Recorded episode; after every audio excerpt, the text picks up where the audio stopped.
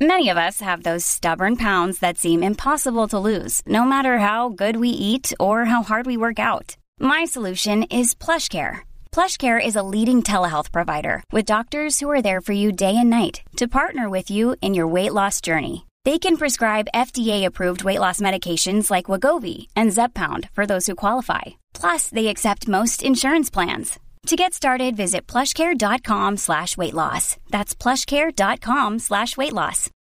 This episode is brought to you by Shopify. Whether you're selling a little or a lot, Shopify helps you do your thing, however you cha-ching. From the launch your online shop stage, all the way to the we just hit a million orders stage. No matter what stage you're in, Shopify's there to help you grow. Sign up for a $1 per month trial period at shopify.com slash special offer, all lowercase.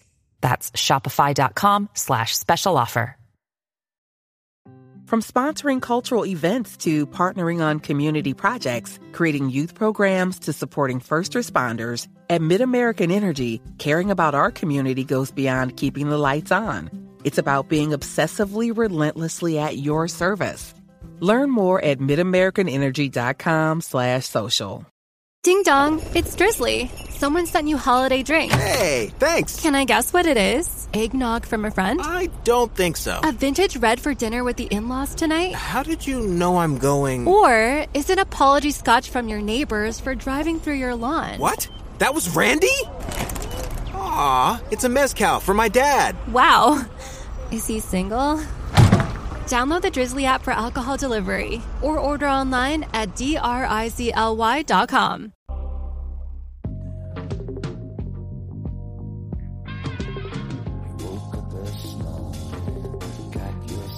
Estás escuchando streaming, la agenda semanal de Fuera de Series. Desde la infinita humedad barcelonesa, California, estás escuchando streaming de Fuera de Series, el programa que semana tras semana te trae todas las noticias, comentarios y curiosidades del mundo de las series de televisión. Yo soy Marichu Olazábal y para hacer repaso de lo mejor y lo peor de los próximos días, los que van del 16 al 22 de septiembre en el mundo de las series, me acompaña Álvaro Nieva. Muy buenas, Álvaro, ¿qué tal estás? Hola, ¿qué tal? Muy bien. Una semana más, ya estamos eh, tomándole el mando a CJ. Sí, y, y, tú dices muy, muy húmeda la Barcelona, pero aquí también estamos con lluvias torrenciales y yo muy triste de que se vaya el calor, he de decirlo. Yo no, aquí estamos con calor y un 80% de humedad, lo justo que necesitas para acabar saliendo a la calle eh, con el cuchillo jamonero. Actualidad. Estas son las noticias y críticas más destacadas de la semana. En fin, si os parece, empezamos con las renovaciones y las cancelaciones que se han dado esta semana y es que hay un montón de títulos. Por un lado, se ha renovado Gossip Girl por una temporada segunda. Es gracioso porque nosotros aún no hemos visto la primera, pero ¿qué más ha llegado? Pues la verdad es que ha sido una semana de muchas renovaciones. Eh, solo asesinatos en el edificio, que teníamos la duda de qué pasaría, si sería una miniserie o sería una temporada única, pues ya antes de que concluya esa primera temporada han dicho que renueva, así que no sabemos si será como un nuevo caso o si este caso que tratan en la primera temporada no se zanjará del todo. Pero bueno, la serie parece que ha funcionado muy bien y, continuará. Luego hay una renovación de Star Trek Picard, que bueno, la han anunciado ellos como renovación, pero realmente cuando se anunció la segunda temporada, anunciaron dos temporadas, es decir, que esta tercera temporada eh, está, estaba ya prevista, pero bueno, es bueno saberlo y recordarlo a nuestro oyente que Picard va a seguir. Y luego esta serie con título raro que es High School Musical, The Musical, The Series, va a tener una tercera temporada. Y God Trouble, que es una serie que es un spin-off de The Fosters o Familia de Acogida, como se llama aquí en España, va a tener una cuarta temporada y se estrenó hace poco en, Disney Plus o este mes se estrena la tercera temporada. Así que, eh, bueno, pues ahí va avanzando poco a poco esa serie. Pero no todos son renovaciones. Narcos México ya ha avisado más que, que se va a cancelar, que se va a finalizar en la tercera temporada, así que van a cerrar la historia. Pero tenemos más malas noticias de esta semana, ¿verdad?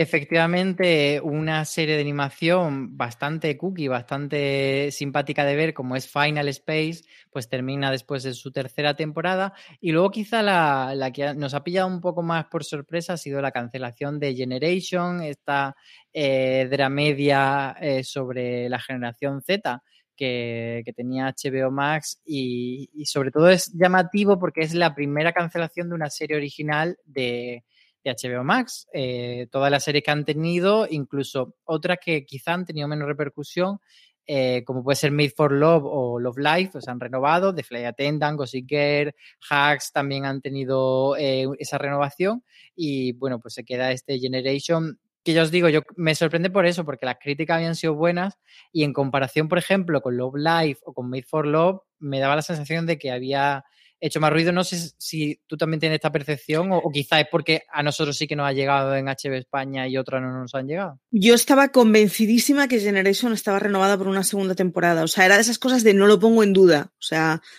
y cuando me enteré de la cancelación, de hecho fui a mirar en plan, pero ha pasado algo fuera de lo normal. Y no, no, no, es que pues una cancelación ordinaria. Lo que pasa que en mi cabeza estaba renovadísima. Yo, al final son estas cosas de los sesgos de los entornos, pero me daba la sensación de que Generation había levantado suficiente rumorcillo y suficiente voces como para que, en fin, fuera una serie renovada, pero parece ser que no. Pues efectivamente, muerta queda. Lo que sí viene es que la extraordinaria playlist de Zoe había sido cancelada tras la segunda temporada, pero hay noticias nuevas. Efectivamente, le dio con la guadaña NBC la primavera pasada y llevaba bastante tiempo ahí como con el run run de si la renovaban o no. Le pasaba un poco como a Manifest y también eh, Clarice ha sido la otra que está y esa por, por el momento todavía no ha sido renovada. Estaban como las tres siempre en esa burbuja desde la cancelación de si alguien la retomaba pues ha sido Roku Channel, que son unos dispositivos de streaming de una marca japonesa que están intentando pues abrirse, eh, además de al negocio, digamos, más tecnológico, pues también a la producción propia. Y esto será su primera ficción propia. Eh, y, lo van a hacer en forma de película. Se va a llamar eh, La extraordinaria Navidad de Zoe y lo que va a contar, pues va a retomar la trama de donde se quedó. O sea, no va a ser una historia totalmente independiente, efectivamente va a retomar eh, la trama donde terminó la segunda temporada, pero lo van a llevar a Navidad y van a hacerlo así como un especial y bueno, queda la cosa de que probablemente si funciona, pues continuarán haciendo más. Yo ya dije como el 20 de agosto que estoy completamente con el mood navideño este año, así que contad conmigo en esa peli especial, segurísimo. Lo otro son 30 monedas, nuestra serie patria. ¿Qué novedades tenemos? Pues oficialmente no está renovada por una segunda temporada, pero llevamos mucho tiempo con el run run de que efectivamente se estaba trabajando en ello. Y bueno, Ale de la Iglesia tampoco se ha escondido, pues hace poco tuiteaba eh, una foto de los guiones de segunda temporada, del 1 al 8, pero como digo, no había esa confirmación oficial, mm, porque, a ver, para quien, para quien no sepa cómo va un poco esto, eh, puede pensar, bueno, pues está escribiendo los guiones porque se va a hacer. No, porque mucha cadena y sobre todo eso lo hace mucho HBO en Estados Unidos y supongo que aquí lo han importado esa forma de trabajar, eh, lo que hacen es que encargan el desarrollo de una segunda temporada y cuando ya tienen todo el material deciden o no. Ejemplo, Territorio Lovecraft también tenía desarrollada la segunda temporada y se decidió que no se seguía adelante. O sea, que no tiene por qué ser eh, un indicativo 100% confirmado de que se va a hacer pero nosotros en Fuera de Series sí que hemos ido oyendo a través de diferentes fuentes que el rodaje está muy, muy cerca de comenzar y que, bueno, para el mes de octubre ya probablemente estén allí en el pueblo de Pedraza grabando la serie 30 monedas. Así que nosotros eh, creemos que podemos poner la mano en el fuego de que sí que se va a hacer esa segunda temporada de 30 monedas. Pero no es todo bueno, traemos una de cal y una de arena. Por un lado, esta semana tenemos que avisar del fallecimiento de Jordi Rebellón, ese actor que lo vimos en TV3, en Hospital, en, en Hospital, sí, en Hospital Central, exacto, en Telecinco, en la Nacional, pero que lo habíamos visto en esta ciudad en Jazz cuando yo era una, una cría, y es que, pues eso, Jordi Rebellón ha fallecido esta semana. Sí, además es una noticia especialmente triste porque era joven, tenía 64 años y, bueno, pues ha fallecido por un derrame cerebral eh, del que no se pudo recuperar por un ictus y, es una noticia muy triste porque, bueno, todos le recordamos con mucho cariño por ese doctor Vilches, pero también por otra aparición en serie de ficción, por teatro, ha hecho mucho y la verdad es que es una pena. Por otro lado, la semana pasada hablábamos de la baja de Odenkirk en la serie porque había sufrido un pequeño infarto, decía él.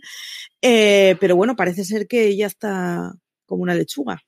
Sí, comentábamos, no sé si como una lechuga, pero por lo menos se ha reincorporado al rodaje. Comentábamos la semana pasada que lo que estaban haciendo los productores era rodar todo lo que podían sin, sin Bob Oderkin porque todavía no se había reincorporado pero poco después de hacer el streaming de la semana pasada, ya el propio Bob subió una foto a redes sociales diciendo que se reincorporaba.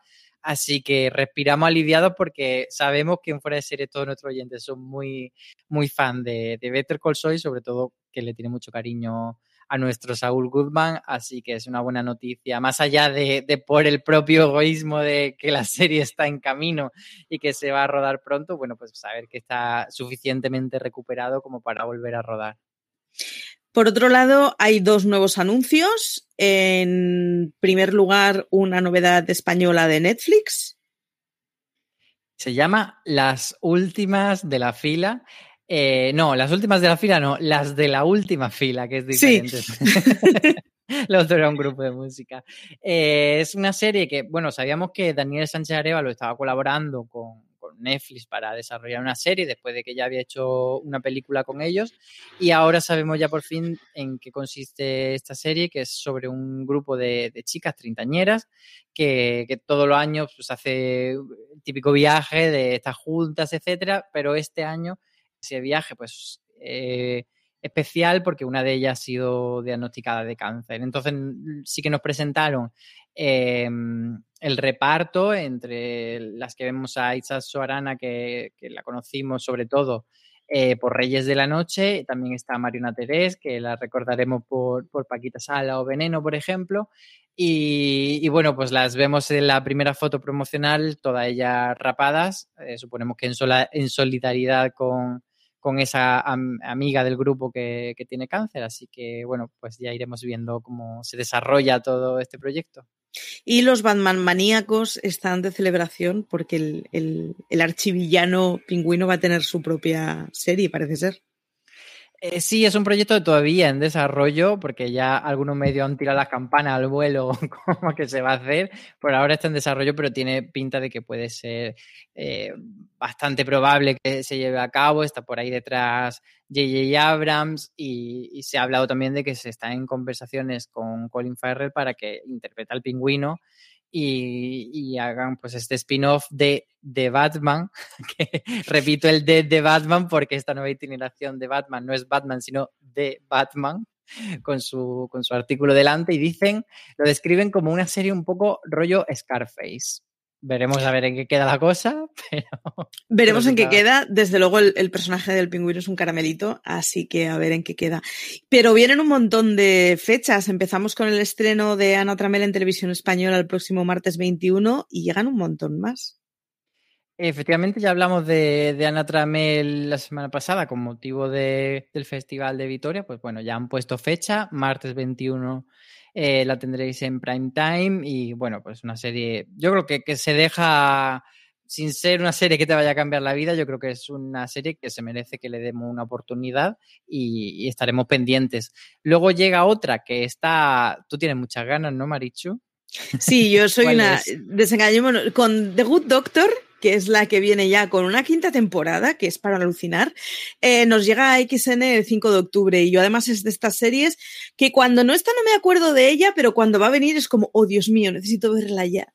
Así que The Good Doctor la tenemos en nada. El que estará muy contento es CJ.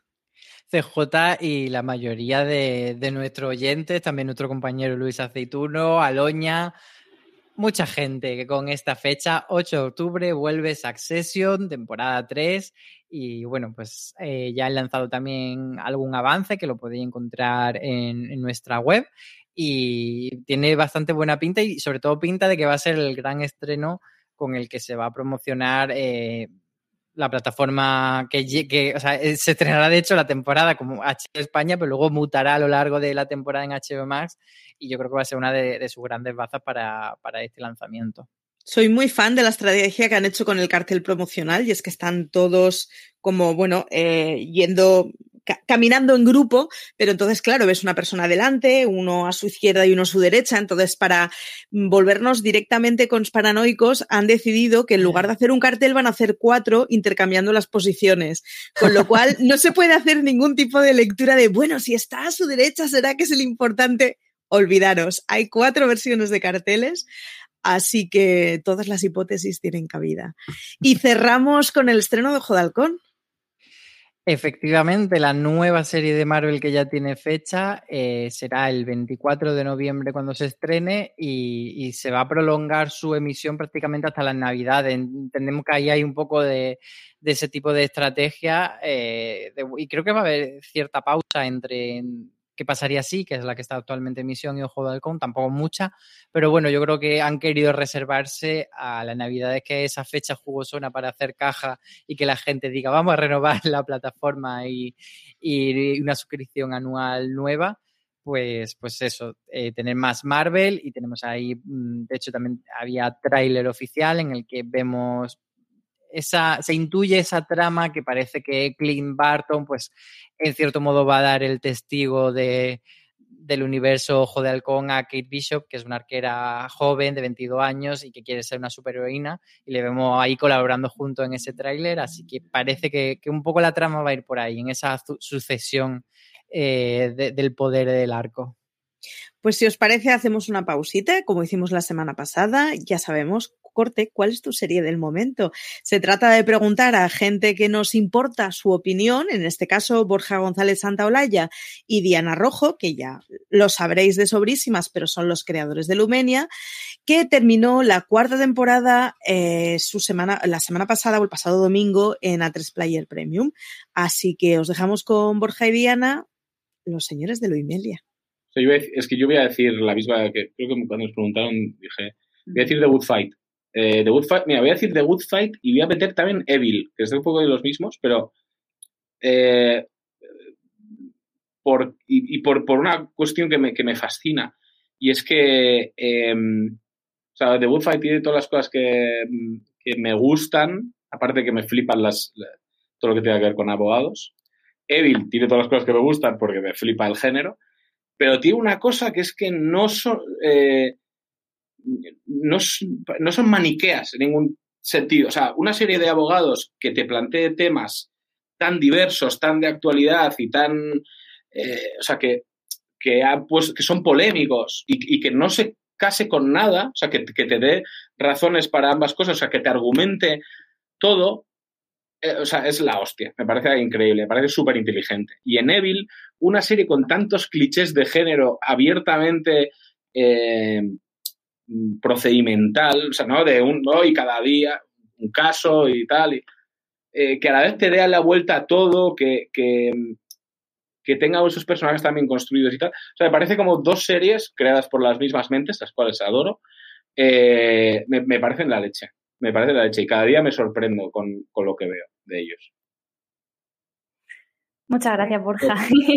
ahora ya, mierda británica hemos quitado, pues sí, voy a decir una mierda británica de esas, porque como ya de Good Fight no voy a repetir, eh, a mí me ha gustado mucho que he seguido todo este tiempo Line of Duty, eh, porque un poco, pues mira, por razones también parecidas, ¿no? Porque, o sea, creo que es una serie, primero que el policíaco inglés me gusta mucho, creo que tiene una cosa ahí como que, que, que la gente cuando lo ve o se juzga como un poco frío, ¿no? Parece frío que los personajes, pero creo que, que vas como, es un tipo, no sé, me parece que es una serie que vas creciendo mucho con los personajes en acción, viéndolos en acción, sin, sin, necesariamente tener que conocer tanto de su pasado, de su vida privada desde el principio de la serie. Eso me parece que es valiente y, mm. y está bien.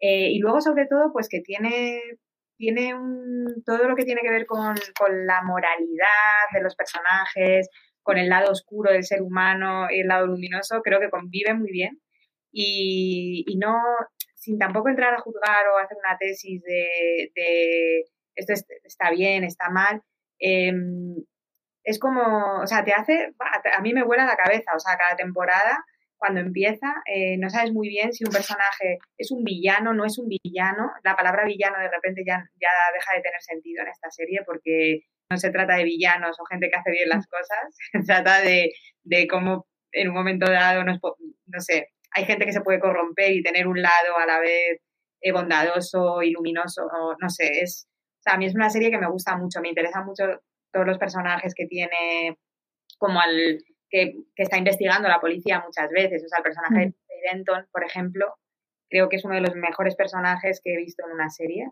también, eh, con muchísimas aristas, que te hace cambiar todo el rato, no sabes si, si la quieres, si no, si si estás empatizando con unas cosas, y no, y a mí que me revuelva todo eso y que me genere tanta contradicción interna, me encanta. Por eso Line of Duty creo que es un policía código de los, así que haya seguido durante los últimos años, que tiene ya unas cuantas temporadas, me encanta. From sponsoring cultural events to partnering on community projects, creating youth programs to supporting first responders, at MidAmerican Energy, caring about our community goes beyond keeping the lights on. It's about being obsessively relentlessly at your service. Learn more at midamericanenergy.com slash social. Woodhouse Nissan offers a variety of SUVs and crossovers to fit your lifestyle. Whether you're looking for an SUV with high towing capability or a crossover with all-wheel drive, you can expect a variety of safety features, plenty of seating, ample cargo space, and innovative design to tackle virtually any adventure. Explore the Nissan lineup of SUVs and crossovers featuring Rogue, Rogue Sport, Kicks, Murano, Pathfinder, and Armada. Visit one of our two Nissan locations or shop online at woodhouse.com. Muy bien, eh, Álvaro, pero vamos con, a ver, ¿qué, ¿qué, más cosas? Porque hasta ahora hemos hecho un poco de situación, de, de, lectura de situación como estamos actualmente, pero vamos a repasar un poco de qué hemos estado hablando esta semana en la web. Por un lado, el lanzamiento de que te den Kevin, que yo reconozco que me he visto los cuatro primeros, creo que me vi en screeners, y me han sorprendido gratamente. ¿Qué le ha parecido a Luis? Pues eh, Luis Aceituno, que fue quien hizo la crítica, eh, la valora bastante positivamente por cómo hace pues este esta relación con, con la comedia mm, televisiva tradicional, la serie. Para ponernos en situación, es una serie protagonizada por Annie Murphy, que todos la conocemos por Shit Creeks, y aquí lo que interpreta es a una ama de casa que está un poco harta de el Kevin del título, que es una especie de transunto de esos señores de las sitcom tradicionales eh, que nunca mm, hacen caso a sus mujeres y qué graciosos son porque son un lío y se llevan fatal con la familia, etcétera, etcétera.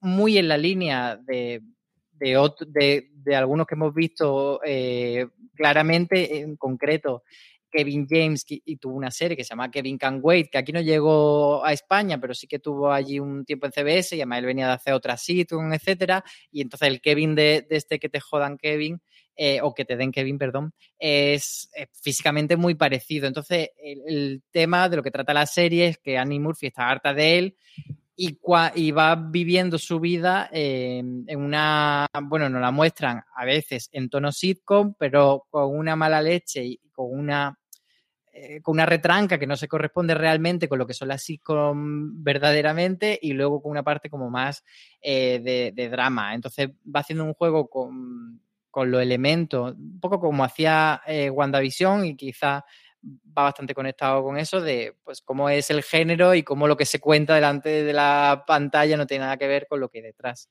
Está muy bien, además el juego que hace cuando habla de comedia es formalmente es la sitcom de la que estamos acostumbrados, por luces, por cámaras, por todo, y en el momento en que salta a, bueno, me estoy saliendo de la comedia, cambia completamente el lenguaje narrativo. Es muy interesante, la verdad, cómo plantea ambas cosas. Eh, yo os recomiendo que la, que la arranquéis. Pero eso no es todo, como comentábamos en el corte, lo Meli ha acabado la cuarta temporada. Y bueno, no vamos a decir mucho por si, bueno, yo creo que quien, quien esté al tanto de Lumelia sabe cómo ha terminado la temporada, con qué evento, pero eh, no lo vamos a decir por si hay algún rezagado, porque yo creo que es una de esas series, Lumelia, que mucha gente no le da la oportunidad, pero que cuando se la dan le acaba gustando mucho.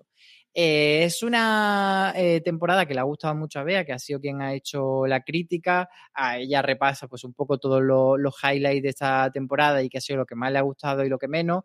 Eh, como comentamos al principio de la temporada, ha crecido en cuanto a duración y por tanto ha tenido mucho más espacio para desarrollar desde trama secundaria la profundidad de las dos protagonistas y han entrado quizá mucho más en drama y eso ha sido una de las cosas positivas de esta temporada.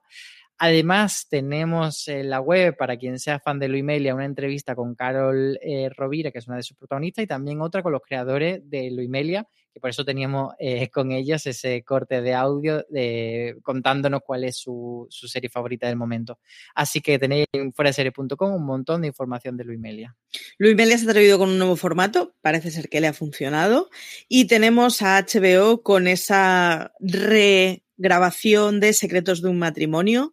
La ha visto Luis y nos dice si ha sido necesaria o no. Y comenta que sí, que, que había muchas dudas respecto a, pues eso, a revisionar eh, una obra de alguien tan grande como Berman, pero eh, finalmente, pues bueno, le parece que consigue mantenerse muy, muy, muy pegada a lo que era la escaleta de, del primer episodio de La Secretos de un matrimonio original, que prácticamente calcada, pero que a la vez los temas que introduce sí que eh, se va notando pues esa revisión de, de, las relaciones sentimentales que no son lo mismo cuando se hizo la serie original que ahora ya en, en, este punto de 2021 en el que estamos. Entonces que sí que merece la pena darle ese, ese primer acercamiento a Secreto de Matrimonio y veremos a ver cómo va evolucionando. Y por último, una intensita Marichu Olazábal ha hablado de Condena con el título Si solo ves un drama este otoño que sea Condena. ¿Y, ¿Y, qué te parece, Marichu? Ahora, ahora en retrospectiva, ¿crees que te has venido muy arriba? O cuéntanos no. por qué solo hay que ver ese drama. Solo hay que ver ese drama. Son tres episodios de una hora, es maravilloso, está protagonizada por Sim Ben y por Stephen Grafham, al que conocemos sobradamente de un montón de series inglesas. Es un serión. Simben se casca un papelón increíble, hace de señor de mediana edad que tiene un problema con el alcoholismo, se le va de la mano el volante y mata a alguien accidentalmente. Una de esas situaciones de, abro muchísimas comillas, nos podría pasar a cualquiera, pero quiero decir a alguien que no parece que viene del entorno delictivo, que acaba en la cárcel. Y Stephen Graham hace de funcionario de prisiones al que le ponen entre la espada y la pared. Son solo tres episodios, narran dos años de vida carcelaria y es un serión increíble. Tiene una tensión, una cantidad de contenido por escena.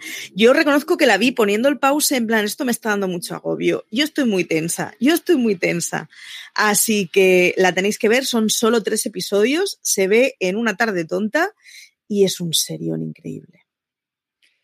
Pues ahí queda la recomendación de Maricho. Ahí queda la recomendación nada objetiva de Maricho, intuyo también es verdad, ¿eh? Es BBC y es, es criminal carcelaria. Veamos, ¿qué está pasando en Telecinco con las series, con el prime time? ¿Qué, qué está pasando en esa casa? Bueno, pues hay un jaleo enorme. Eh, voy a intentar resumirlo muy rápido porque al final es bastante, como se suele decir, long story short. Eh, básicamente, eh, Telecinco lleva arrastrando un drama que es que dejó marchar a pasapalabra por un lío de derechos que hubo con la productora original británica, etcétera. No se no llegaron a un acuerdo y dijeron, pues nada, eh, no se hace más pasapalabra. ¿Qué pasa? Que pasapalabra se fue a Antena 3, consiguió eh, pues eh, llevarse a todos los fans que tenía en Telecinco en el mismo horario y Telecinco tiene un hueco muy difícil mm, de cubrir, lo ha intentado con sí. Sálvame Tomate, lo ha intentado también con Alta Tensión de Cristian Galvez, hace tiempo tuvo otro programa de Cristian Galvez, y no hay manera de debatir a pasapalabra. Eh, entonces, lo que anunció la semana pasada era que iba a adelantar su prime time de una forma un tanto rara, porque mantenía el informativo a las 9, entonces la gala de, del reality de turno, la que en este caso es Secret Story, pues lo sube a las 8, hace una hora y luego sigue. Todo esto, mm, que en su mente sonaba espectacular, ha derivado en un lío de narices que le ha salido fatal en cuanto a audiencia. El lunes, eh, pues hizo esta primera prueba poniendo un trozo de Secret Story y luego el pueblo y le salió mal, pero es que el martes, pues tuvo lo mismo, Secret Story y luego Madres, y Madres se ha hundido por completo. Así que pinta mal para Telecinco, yo creo que van a ir mm, re, rediseñando esta estrategia eh, con el tiempo, pero está siendo interesante de ver el poder del rosco se les va a cargar las noches. Es una cosa increíble. En fin, uno para gobernarlos a todos.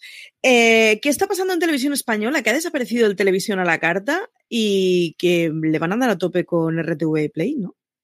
Creo que es algo eh, que ha tenido por ahora muy poca prensa y que, bueno, yo creo que a la gente le puede gustar mucho. efectivamente, lo que llevan tiempo trabajando en esto, el, el RTV a la carta estaba ya pues un poco obsoleto y lo han mutado en esta nueva plataforma que se llama RTV Play.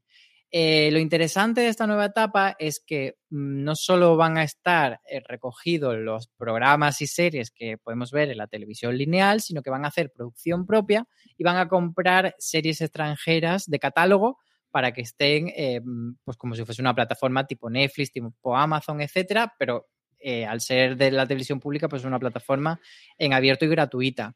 Entonces es muy interesante pues que tenemos un catálogo con, series extranjeras, además muy, muy bien seleccionadas. Pues, por ejemplo... Eh, no hay una mala, ¿eh? No, no, no hay una mala. Lanzan eh, las primeras son los Darrell y Years and Years, pero es que luego vienen Baron Noir, Harlots Unreal, que no se ha emitido entera en España. Yo tengo interés a ver si, si la emiten o no. Top of the Lake, Happy Valley, Dark, eh, Victoria, Guerra y Paz, o sea, son todo eh, titulazos. También hay eh, películas, y la mayoría españolas o europeas, pero pues vamos a poder ver O que arde, Entre aguas, Madre, y luego también van a comprar documentales, entre ellos el de O.J. Simpson, el de Made in America, que fue el que ganó el Oscar, y entonces de repente es como, no va a ser una bomba de muchísimos contenidos, pero todo lo que han metido eh, parece muy interesante. Y a mayores de todo eso, pues vamos a tener también producción propia. Eh, empiezan con una cosa que se llama Edelweiss, que yo sé que Marichu tiene muchas ganas. Marichu está encantada y tiene muchas ganas. Edelweiss fue una secta entre los 70 y hasta casi el año 2000 que, en fin, tuvo mucha canelita, mucha canelita y un documental hecho por televisión española de True Crime al final. O sea que bastantes ganas. Llega el 22 de septiembre y a mí me van a tener en RTV Play ahí dándole al botoncito. No es porque lo haya escrito nuestro Álvaro, pero recomiendo muchísimo que echéis un ojo al, al artículo que escribió para Fuera de Series, que yo como buena garrula que había bebido aislada me había enterado poquito de qué había pasado con RTV Play y me ha hecho una actualización maravillosa en el artículo de la web. Así que echarle un ojo y acompañadme el 22 de septiembre con Edelweiss, porque vamos, voy a estar ahí. No ha sido lo único, y es que los semi están ya a la vuelta de la esquina. Este domingo viene la, la gala, pero han venido los premios para la parte creativa, los Creative Emmys. ¿Cómo se está cosechando el asunto? Eh, lo cierto es que eh, los Creative Emmys pues tienen esa parte como de premios menores, pero no deja de ser pues eh, una buena forma de ir metiéndonos un poco en, calor, ¿no? Y Gambito de Dama ha ganado nueve premios y entonces es la que ahora mismo está pues siendo la, la joyita o la gran favorita. también de Mandalorian tiene bastantes premios, tiene siete, pero es cierto que de Mandalorian es quizás de ese tipo de ficciones que lucen más en los apartados técnicos que luego eh, llegan a tener ese empujón final. Eh, también ha habido premios para Ted Lasso, para Pose y para Bruja Escarlata Televisión que suponen los primeros semi para Marvel. Sí que Disney Plus ya tuvo, pues precisamente con The Mandalorian, pero Marvel como tal nunca había tenido estos, estos premios, estos semi.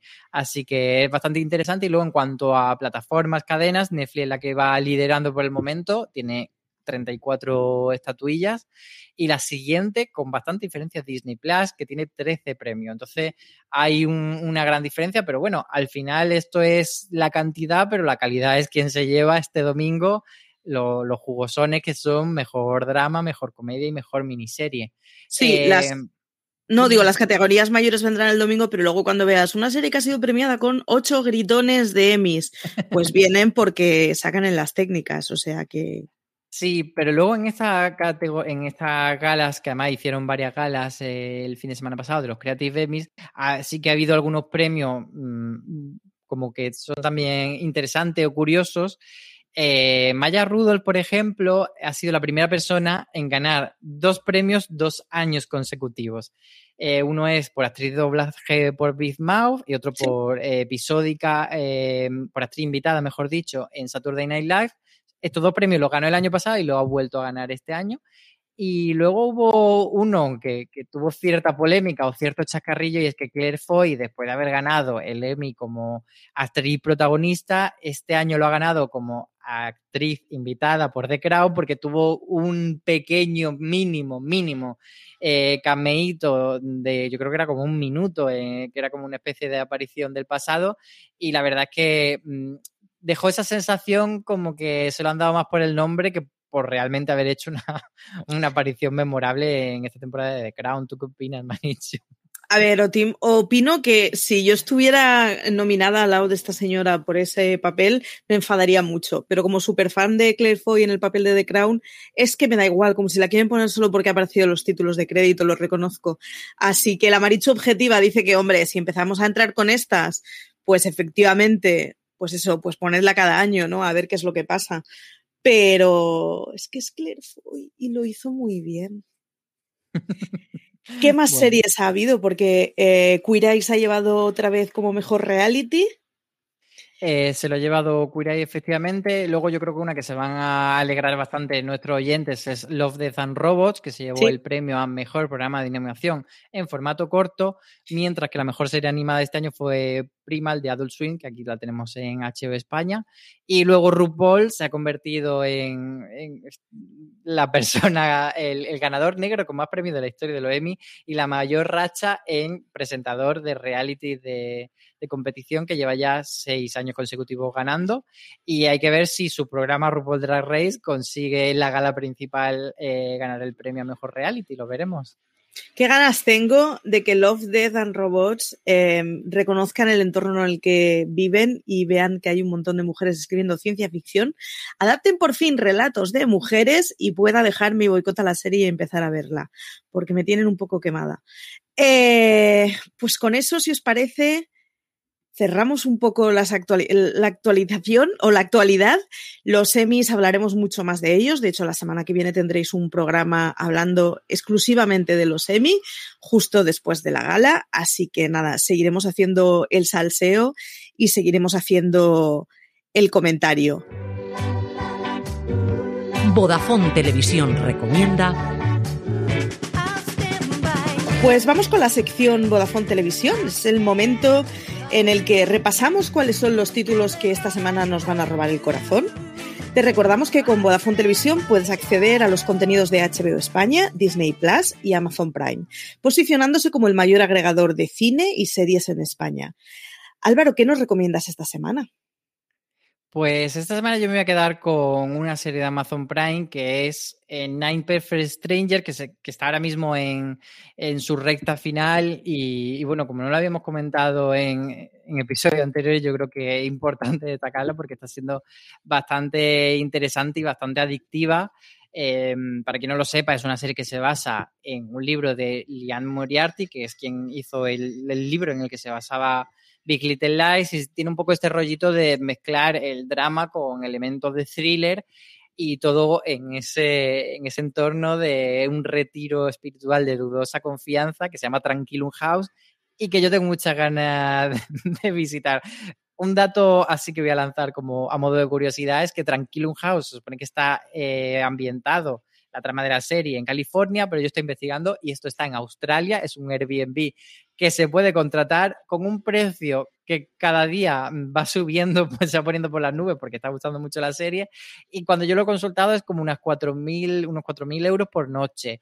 Pero he de decir que mm, son 16 camas. Así que si juntáis un grupo majo de amigos, 16 y os vais a Australia, os sale la noche como a 230 y pico euros, creo. Así que tampoco está tan caro. Tú, Marichu, ¿qué, ¿qué, nos recomiendas? Pues voy a comenzar con lo que hacemos en las sombras. La verdad es que mentiría si no digo que estoy enganchada a ella. Es el éxito que nos llega de la mano de HBO España y que semana tras semana nos sirve para desconectar completamente. Son cuatro vampiros y un humano compartiendo casa en Estados Unidos y básicamente viviendo locuras. Es divertidísima para aquellos que en su día visteis el la película original, ya estáis comprados. Para todos los que no os habéis enganchado, tenéis las tres temporadas en HBO. Es un placer y es sin duda la media hora de desconexión diaria. Pero no podemos olvidar en Disney Plus el próximo 22 de septiembre y El último hombre, basada en la aclamada serie de DC Comics de Brian K. Vaughan y Pia Guerra. Al final nos habla de un mundo postapocalíptico en el que un cataclismo elimina a todos los mamíferos con cromosoma Y, salvo a un hombre cisgénero y a su mono. Es una historia extrañísima que tiene bastante buena pinta y que si le echáis un ojo, la verdad es que tiene pinta de tentarnos mucho. Así que ya sabéis, en Vodafone Televisión encontraréis todo esto y mucho más, además de HBO España, Disney Plus y Amazon Prime. Preguntas de los oyentes. Estas son vuestras dudas y nosotros respondemos. Pues vamos con las preguntas de los oyentes una semana más. Álvaro, ¿qué nos han hecho llegar esta semana por vía mensaje? Por cierto, muchas gracias a todos los que nos dejáis mensajes y preguntas. Pues José Manuel Díaz González tiene una pregunta que a ti creo que te va a escocer un poquito porque dice lo siguiente, ¿creéis que merecerá la pena la rueda del tiempo o que se quedará en otra sombra y hueso? Así que dardazo eh, de la literatura fantástica, Marichu. Me estoy sintiendo... Yo, decir que, creo que sí, que, que la rueda del tiempo pinta bien, pero Marichu, por alusiones... Me siento muy dolida y muy, muy ofendida. No, a ver, entiendo lo que dice. Eh, yo disfruté mucho con Sombra y Hueso, pero entiendo que Sombra y Hueso tiene un toquecillo, un pelín más juvenil, mamarracho. Cutre. Mm. Iba a decir plasticoso, pero. Vale, baratero, dejémoslo en baratero. Sí, no, es un rollo de, es una serie más palomitera y La Rueda del Tiempo no tiene ese aire. La Rueda del Tiempo es un, es una saga de género que empezó Robert Jordan y que acabó Sanderson, que es mucho más seria, que es mucho más clásica y es mucho más canónica. El tráiler que viene, la verdad es que tiene buena pinta. Yo reconozco que de la Rueda del Tiempo he leído cosas, pero no he leído ninguna de las novelas de la Rueda del Tiempo. Iba a empezar con la primera de cara a la serie hasta que vi un mensaje en donde decían que tenía referencias a los tres primeros volúmenes. A Marichu le superó el tema y decidió que primero verá la serie y luego se pondrá con los libros, que tengo muchas cosas por leer en mi vida. Yo creo que, retomando lo que tú dices, que eh, la diferencia que esperamos entre Sombra y Hueso y La Rueda del Tiempo, sobre todo a nivel visual, eh, más allá de que sea una serie que, creo que va a ser también un poco más, no más adulta como historia, sino que sí que va a interpelar un poco más a gente un poco más adulta. O es mucho más, clásica, sí. Claro, entonces que, se acerque un poco más al Señor de los Anillos en cuanto a lo visual, lo estético y a lo caro, sobre todo. Yo creo que, lo que por lo que hemos visto en los avances, mm, pinta una, una súper, súper producción y, la, y Sombra y Hueso se queda en algo más, eh, pues eso, de andar por casa.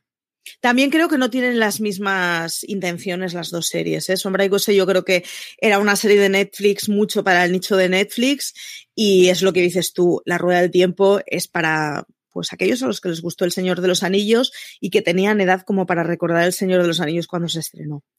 Diego sí, pero, creo que, eso era un poco lo que... la evaluación que hacemos ahora de Sombre y Hueso, pero antes de que se estrenase, sí que parecía que iba a ser el bombazo eh, a nivel de Witcher o a nivel, en fin. Vamos con la siguiente pregunta. Que no hablemos de The Witcher, que luego nos, nos, nos envían mensajes haters y nos preguntamos por qué. Los sicarios. Vamos con Diego Remezal a ver qué es lo que nos pregunta. ¿Creéis que habrá un spin-off de La Casa de Papel? Yo creo que sí, que lo va a haber porque es un bombazo ineludible. No sé si lo van a anunciar muy de seguido o se esperarán un poco. Sí que se sabe que va a haber una especie de remake barra continuación barra reboot barra todavía no se sabe qué, eh, ambientado en Corea del Sur, pero creo que el equipo español sí que debe hacer algo yo viendo, sin entrar en spoilers por supuesto, pero viendo estos cinco últimos episodios que han emitido, la trama de Patrick Criado creo que pide a gritos un, un spin-off que además, por otro lado, podría ser suficientemente parecido a la Casa Papel, pero suficientemente diferente para que si no funcione no lastre el legado de la Casa Papel. Creo que que si hay un spin-off de la Casa Papel tiene que ser suficientemente distinto para que no parezca que siguen estirando el chicle. Creo que ya se le ha criticado mucho a la Casa de Papel por estirarse y por durar más de lo que tal vez habría debido. Eso es, por supuesto, un debate que, en el que caben muchas opiniones, pero, creo que sí que la Casa de Papel tiene que cerrarse y decir, esto ha sido todo, el, el grupo, la banda como tal finaliza y luego a lo mejor pues que siga por algún otro lado. Ya le costará a Netflix, de todos modos, dejar esa, esa marca, ¿eh? Lo que ha removido la casa de papel en el mundo, en fin, ya lo querría para mí un, mes de estos. Vamos con la agenda de las series. Habitualmente la, la narro yo, pero yo estoy haciendo de CJ, así que ¿quién hace de Marichu? Vamos a ver, Bea Martínez. Hola de nuevo, ya soy Marichu, me encanta. ¿Ya eres Marichu? Me encanta este papel. ¿Qué nos traen esta semana las series? Pues la verdad es que viene una semana con títulos bastante potentes. Em, empezamos el jueves 16 de septiembre con la tercera temporada de Rocco, eh, que llega a Stream, y a Amazon Prime Video llega la segunda temporada del Juego de las Llaves. Luego, el viernes 17 de septiembre, eh, llegan títulos como la tercera temporada de Sex Education a Netflix, que yo la verdad es que le tengo muchísimas ganas. Llega también a, Netflix el juego del calamar, que por lo que hemos comentado antes, yo sé que Marichu tiene muchas ganas de verla, aunque no entendamos nada. Y luego llega la segunda temporada de The Morning Show a Apple TV Plus con Jennifer Aniston y Reese Witherspoon. Eh, de ahí pasamos al domingo 19 de septiembre, que llega la segunda temporada de Work in Progress a Movistar Series. Y pasamos, damos un salto hasta el martes, que llega a Filming Los Testigos, que también eh, sé que es una serie que quiere ver Marichu por encima de todo, se le acumulan. y mm, también llega la séptima temporada de Younger a TNT. Y ojito con el miércoles, porque el miércoles llegan series que, bueno, llegan bastante, bastantes títulos potentes. Em, eh, Disney Plus lo ha apostado todo al miércoles 22 de septiembre porque llega eh, y El último hombre, que es la serie que han comentado antes Marichu, eh, llega también em, Star Wars Visions y llega la décima temporada, por fin, llega la décima temporada de American Horror Story, que es, bueno, está bajo el subtítulo de Double Feature y, luego también Netflix llega, eh, estrena la cuarta temporada de Queridos Blancos y eh, Jaguar, que es su próxima apuesta española, está protagonizada por Blanca Suárez. Y, eso es todo lo que trae esta semana. Como veis, la verdad es que hay bastantes títulos eh, que darán de qué hablar, ¿no crees? ¿Qué es, lo que te tienta a ti, Bea? Pues a ver, yo Sex Education, vamos, tengo unas ganas de verla, pero desde que, desde que dijeron que iba a haber otra, yo ya estaba ahí pendiente. Y luego Jaguar, em, quiero seguir viéndola porque he podido ver los screeners de los primeros capítulos y la verdad es que me ha sorprendido bastante y me ha gustado. Entonces tengo también muchas ganas de verla, así que seguiré viéndola cuando, cuando se estrene el miércoles. Y contando que, contando que es el juego del calamar, perdón que interrumpa, pero. El juego del calamar me tenéis en asco. Es una cosa muy extraña y muy excéntrica. Tiene un resumen algo así como le que le pillan a un grupo de gente, los encierran, los hacen hacer juegos infantiles, pero luego esos juegos infantiles acaban con muertos. Entonces me ha parecido tan surrealista que es como, yo quiero ver esto. O sea, yo necesito ver esto en mi vida. Te han cazado. Es surrealista, pero te han, te Efectivamente. No des descarto que sean de esas series que hace que cuando llegamos al top 10 del año y yo no he podido ver nada de lo bueno, Álvaro me diga, claro, estabas viendo el juego del calamar.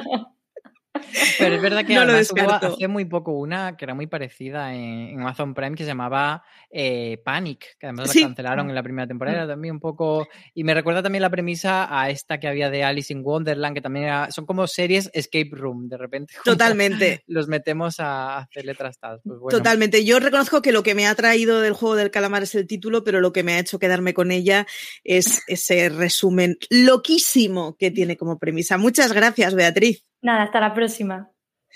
Álvaro, ¿tú qué vas a ver? Yo ya he dicho que me quedo con el juego del calamar, pero tú, bueno, y desde, luego, ya un poco más en serio, con The Morning Shows, eh, o sea, The Morning Show, atacaré segurísimo, y con los testigos también, que es Niña Secuestrada, y Niña Secuestrada es una, una de esas premisas que a mí me tientan.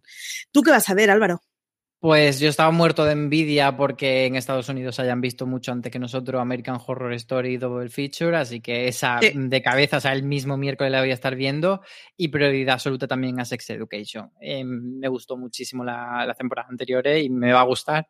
Espero esta última temporada también. Uy, pues última temporada, o sea, última temporada de que, de que, es la última hora, no de que se acaba. Tranquilidad en la masa, que a ver si estoy anunciando lo que no es.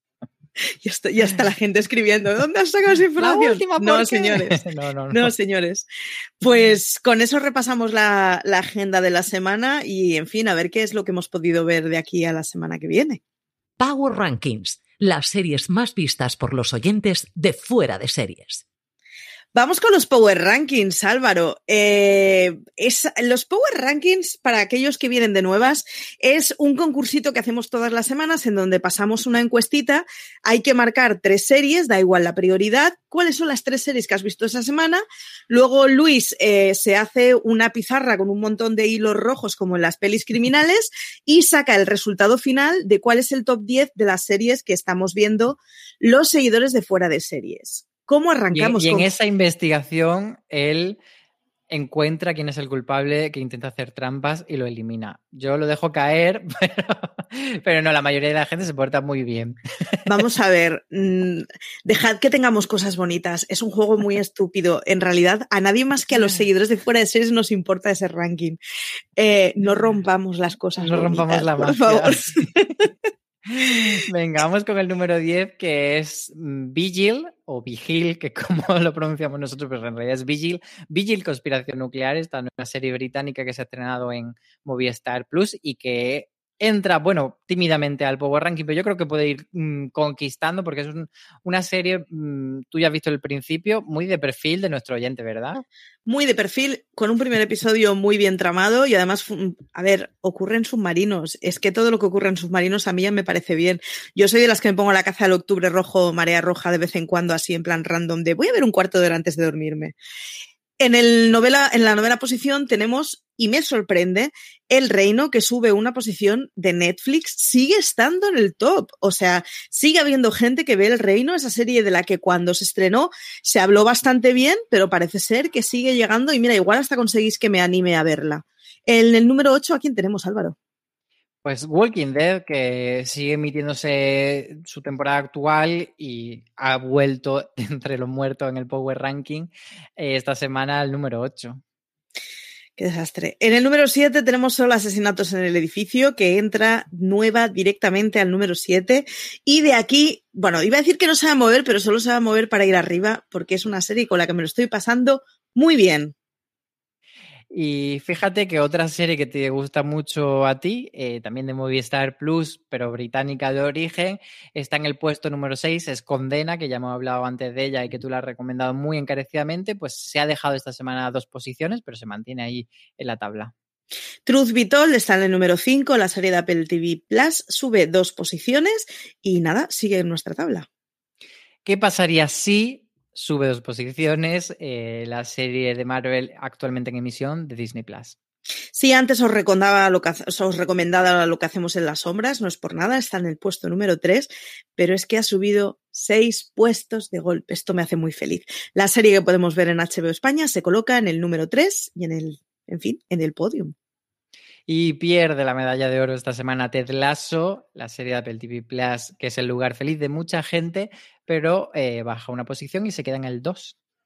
La pierde, pero por un digno contrincante y es la Casa de Papel. La Casa de Papel se alza con el puesto número uno, aumentando, subiendo cinco puestos de golpe. La serie de Netflix, que parece ser que está acabando ya, Oye, se lleva un número uno. Vamos a ver cuántas semanas aguanta y vamos a ver cómo, cómo aguanta el embiste, porque son estas cosas de Netflix de estrenar del tirón, pero que se ha colocado en el número uno. Con eso cerramos la tabla. No está nada mal y además le ha arrebatado a Ted Lasso, así que está bien que no lo haya hecho en una semana en donde esté CJ para que no tenga que echar la bronca a nadie.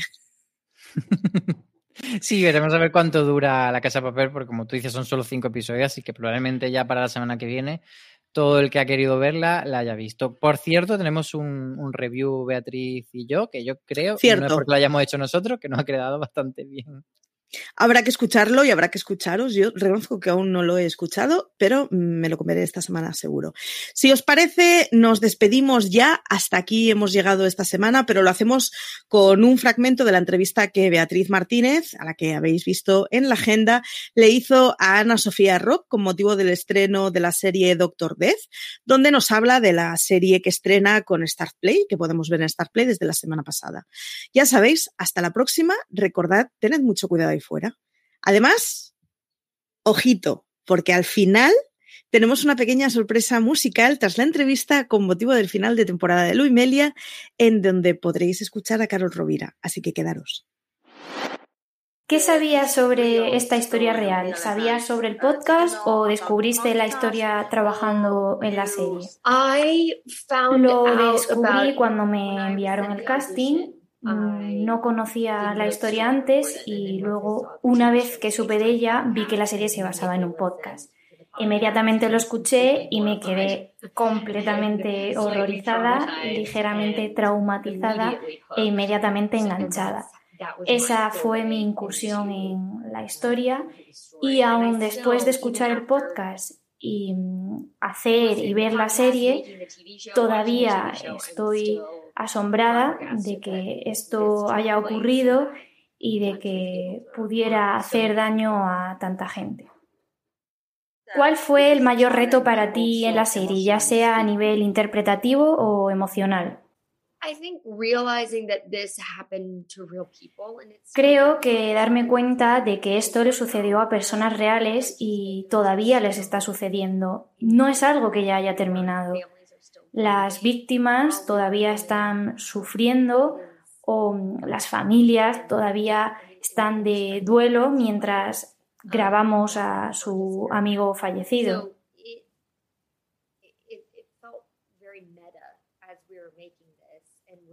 Así que esta meta de estar haciendo esto a la vez que las diferentes víctimas estaban dando su testimonio, yo las estaba entrevistando, porque representan a personas reales con tragedias reales y trágicas que les habían sucedido a sus cuerpos. Así que creo que ese fue siempre un elemento fundamental a la hora de grabar esto.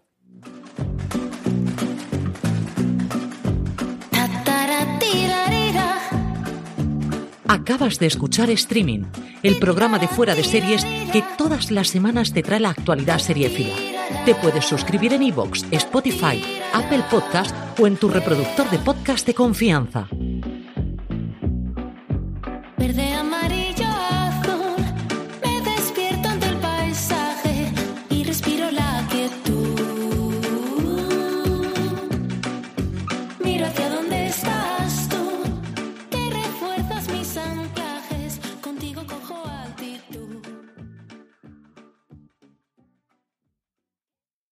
Woodhouse Nissan offers a variety of SUVs and crossovers to fit your lifestyle. Whether you're looking for an SUV with high towing capability or a crossover with all wheel drive, you can expect a variety of safety features, plenty of seating, ample cargo space, and innovative design to tackle virtually any adventure.